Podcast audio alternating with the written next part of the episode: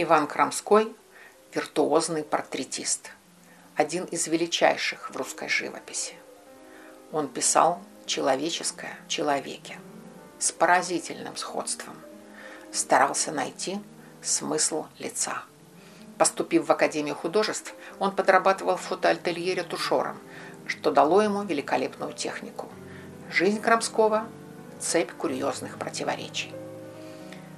Он возглавил бунт 14 в Академии и покинул ее. В итоге получил звание академика и выдвигался на профессорскую должность.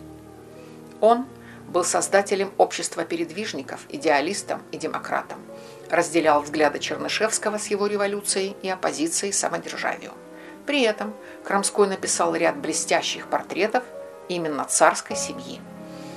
Он мечтал заниматься настоящим искусством, фундаментальной живописью, описал портреты. Как выглядели Павел Третьяков, Лев Толстой, Тарас Шевченко, Грибоедов, Некрасов и Салтыков-Щедрин, Менделеев и доктор Боткин, художники Павел Чистяков, Михаил Клод – и Федор Васильев, Мясоедов, Репин и Шишкин, скульптор Марк Антокольский и многие другие. Это Крамскому. Кстати, портрет он ненавидел и всегда считал просто источником дохода. Смерть застала его в 49 лет за работой. Над портретом. На минуточку.